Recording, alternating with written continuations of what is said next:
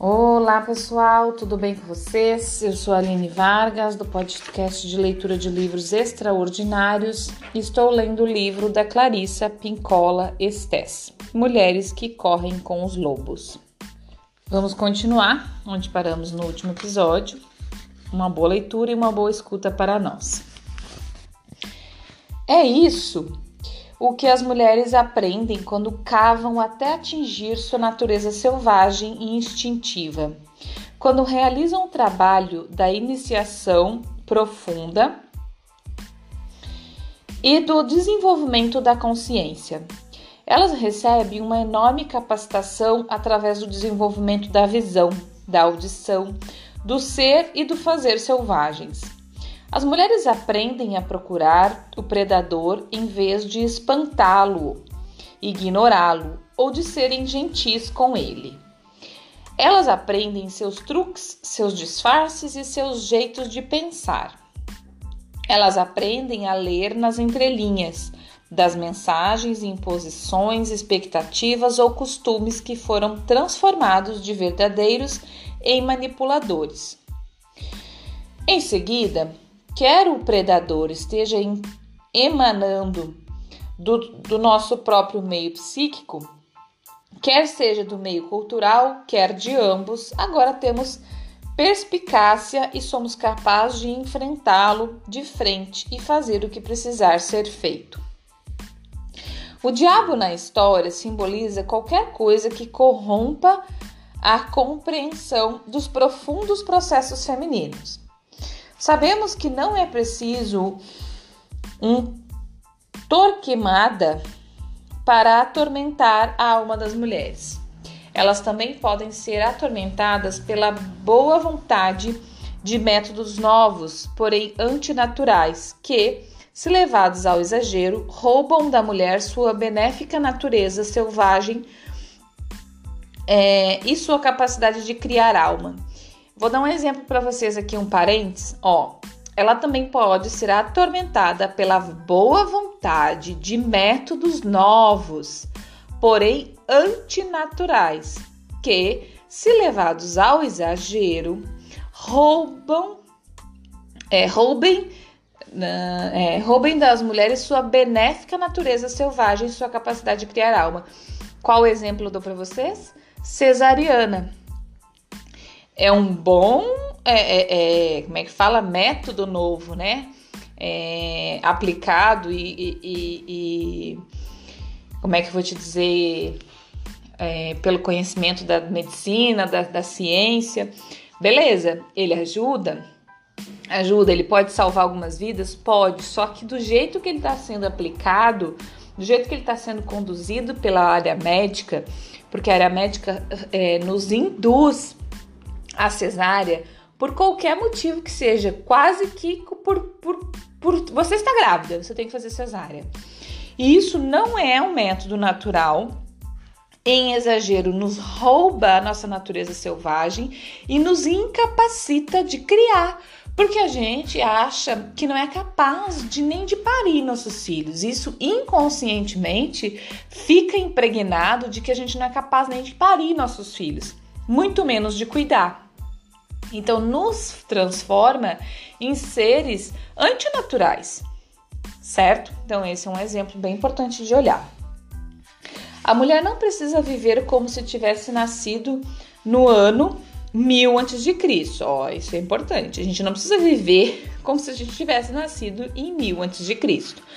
No entanto, o antigo conhecimento é universal, um aprendizado eterno e imortal que terá tanta aplicação daqui a 5 mil anos quanto hoje e quanto a 5 mil anos. É um conhecimento arquetípico e esse tipo de sabedoria é atemporal. Convém lembrar que o predador também é atemporal. Num sentido totalmente diverso, o trocador de mensagens, por ser uma força inata e contrária, existente na psique e no mundo opõe-se naturalmente ao novo self criança. No entanto, paradoxalmente, como temos de reagir de modo a combater essa força ou a compensá-la, a própria luta nos fortalece imensamente. No nosso próprio trabalho psíquico, recebemos constantemente mensagens trocadas pelo diabo. Sou boa nisso, não sou tão boa assim. Meu trabalho é profundo, meu trabalho é bobo. Estou melhorando, não estou saindo do lugar.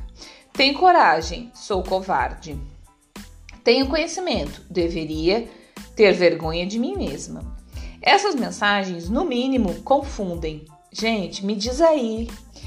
Atira a primeira pedra quem não tem isso. Principalmente nós mulheres, que somos todo tempo apontadas de alguma forma. Se você é uma mãe, isso você é apontado. Se você é uma mãe, aquilo é apontado. Se você é uma mulher, isso você é apontado. Se você é uma mulher, aquilo você é apontado. Se você casa com um assim, gente, não tem nada, nada que a gente faça que seja é, que não seja uh, alvo dos outros. Então, assim, nós é, fazemos uma, uma absorção disso é, de tudo que de gerações a gerações que foi passado, de tudo de como foi, fomos criados, de como é a cultura e interiorizamos isso. E aí a gente fica todo assim: não, eu sou boa, não, não sou tão boa assim, não, eu sou, eu, eu acerto. Eu tenho conhecimento? Não, não tenho conhecimento não.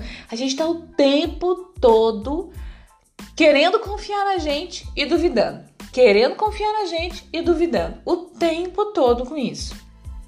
Então, é aí. Portanto, a mãe do rei sacrifica uma corça no lugar da jovem rainha. Na psique, como na cultura em geral, há uma estranha característica psíquica. Não é só quando as pessoas estão famintas e carentes que o diabo aparece, mas também às vezes quando houve um acontecimento de rara beleza, neste caso, o nascimento de um lindo bebê. Mais uma vez, o predador é sempre atraído pela luz. E o que é mais luminoso do que uma vida nova? Existem, porém, outros entes dissimulados dentro da psique que também procuram menosprezar tudo que é novo ou empanar seu brilho. No processo de aprendizado da mulher no outro mundo, é um fato psíquico que, se alguém deu à luz algo de belo, algo perverso também irá surgir. Mesmo que momentaneamente algo se, se sinta algo que sinta inveja, que careça de compreensão ou que demonstre desdém. A nova criança será repreendida, será chamada de feia e será condenada por um, por um antagonista persistente ou mais de um.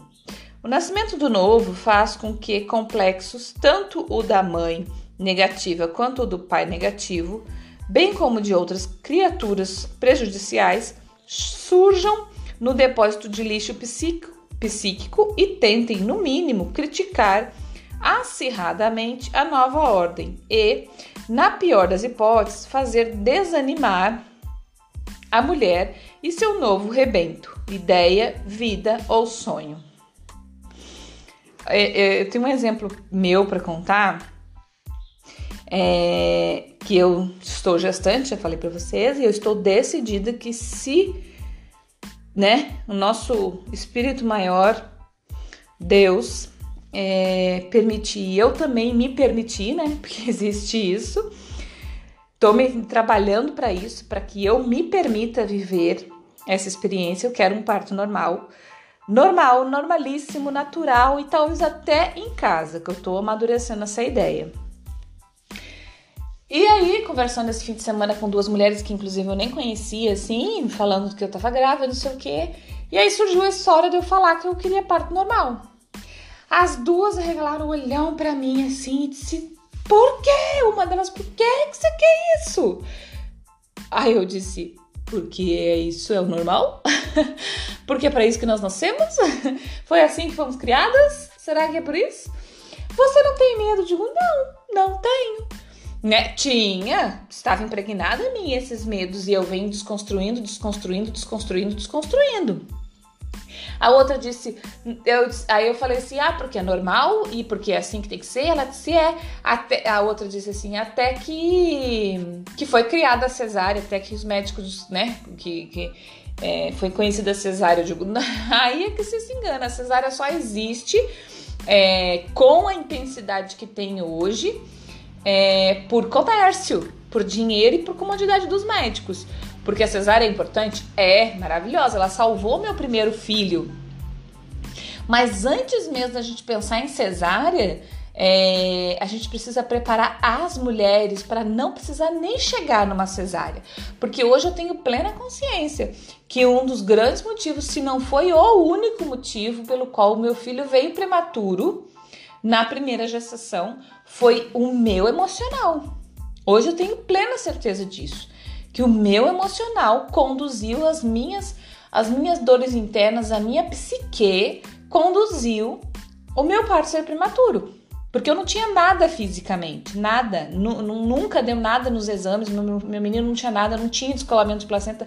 Foi do dia para noite que eu tive descolamento de placenta e ele precisou ser é, removido com cesárea com 30 semanas e 5 dias, que isso dá 7 meses. Salvou a vida do meu menino naquele dia? Salvou. Agora, é... e antes disso, que não houve uma preparação que eu podia ter evitado? E mesmo depois, ah, eu cheguei nos nove meses e quantos. Bom, gente, hoje no Brasil é 51% de cesáreas que tem. E qual, sabe qual o número que a Organização Mundial da Saúde orienta? Que não passe de 20% de mulheres que tenham parto com cesárea. E todo o problema que isso pode gerar e gera nas mulheres, e principalmente os partos prematuros, porque hoje em dia os médicos querem controlar a hora que nasce, então eles marcam o parto para antes de 40 semanas. Eles marcam com 38, com 39 e a criança às vezes não está pronta, porque não é, não é natural. Então, enfim, é, voltando aqui. Deixa eu ver onde que eu parei, que agora até me perdi de tanto que eu já falei. Achei.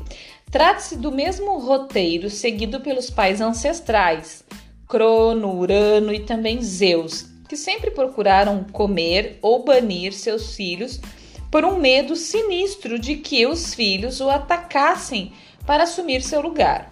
Em termos junguianos, essa força destrutiva seria chamada de complexo, um sistema organizado de sentimentos e ideias na psique que se mantém inconsciente ao ego e que, portanto, consegue de certo modo impor sua vontade a nós. No ambiente psicanalítico, o antídoto é a consciência dos nossos talentos e das nossas fraquezas, para que o complexo não consiga agir isoladamente. Se existe uma coisa na vida que é importante, gente, é consciência. Consciência, consciência, consciência, consciência, consciência. O que, é consciência? É trazer tudo, luz e escuridão à tona. Tudo que está no nosso inconsciente, trazer para a consciência. Luz e escuridão. Tudo que eu tenho de maravilhoso, como também o que eu não tenho, o que é ruim em mim isso é ruim? Não, não é ruim. É só pra gente entender que. Vamos falar de luz e escuridão, que é melhor que ruim e bom, porque a gente não tem nada de ruim e bom. A gente tem luz e escuridão. A gente tem polos opostos. Então, tudo isso faz parte da gente. E a gente tem amor e tem raiva. E esses sentimentos são humanos. E a gente precisa sentir amor e raiva. Agora, o que, que a gente precisa entender? Que para melhor é, se comunicar, para melhor viver, para melhor se relacionar conosco, conosco mesmo e com os outros, a gente precisa entender que a gente precisa, que a gente pode sentir raiva, mas que essa raiva também pode ser amorosa, amorosa conosco e com os outros. Eu tô com raiva, mas espera aí, deixa eu entender minha raiva, deixa eu ver de onde que ela vem, aonde que, o que que mexeu em mim aí, e aí a gente vai fazer isso com amor o que, que a atitude desse outro que me gerou raiva mexeu em mim? Tá em nós. Tá em nós, não tá no outro. Vamos em frente. Em termos freudianos, diz, diz, dir-se-ia que essa força destrutiva emana do id, um território psíquico sombrio, indefinido, mas infinito, onde vivem espalhados como destroços e tornados cegos pela falta de luz. Todas as ideias, impulsos, desejos e atos esquecidos, reprimidos e re revulsivos. Nesse ambiente psicanalítico, a solução é alcançada através da lembrança de impulsos e pensamentos inferiores da sua conscientização, da sua descrição, rotulação e classificação, com o objetivo de diluir seu potencial. Segundo algumas histórias da Islândia, essa força mágica destrutiva interna à psique é a é às vezes Brak, o homem de gelo. Há uma antiga história na qual, do, na qual é cometido o crime perfeito. Brak, o homem de gelo, mata uma mulher humana que não retribuiu seu afeto. Ela a mata com uma ele a mata com uma adaga de gelo.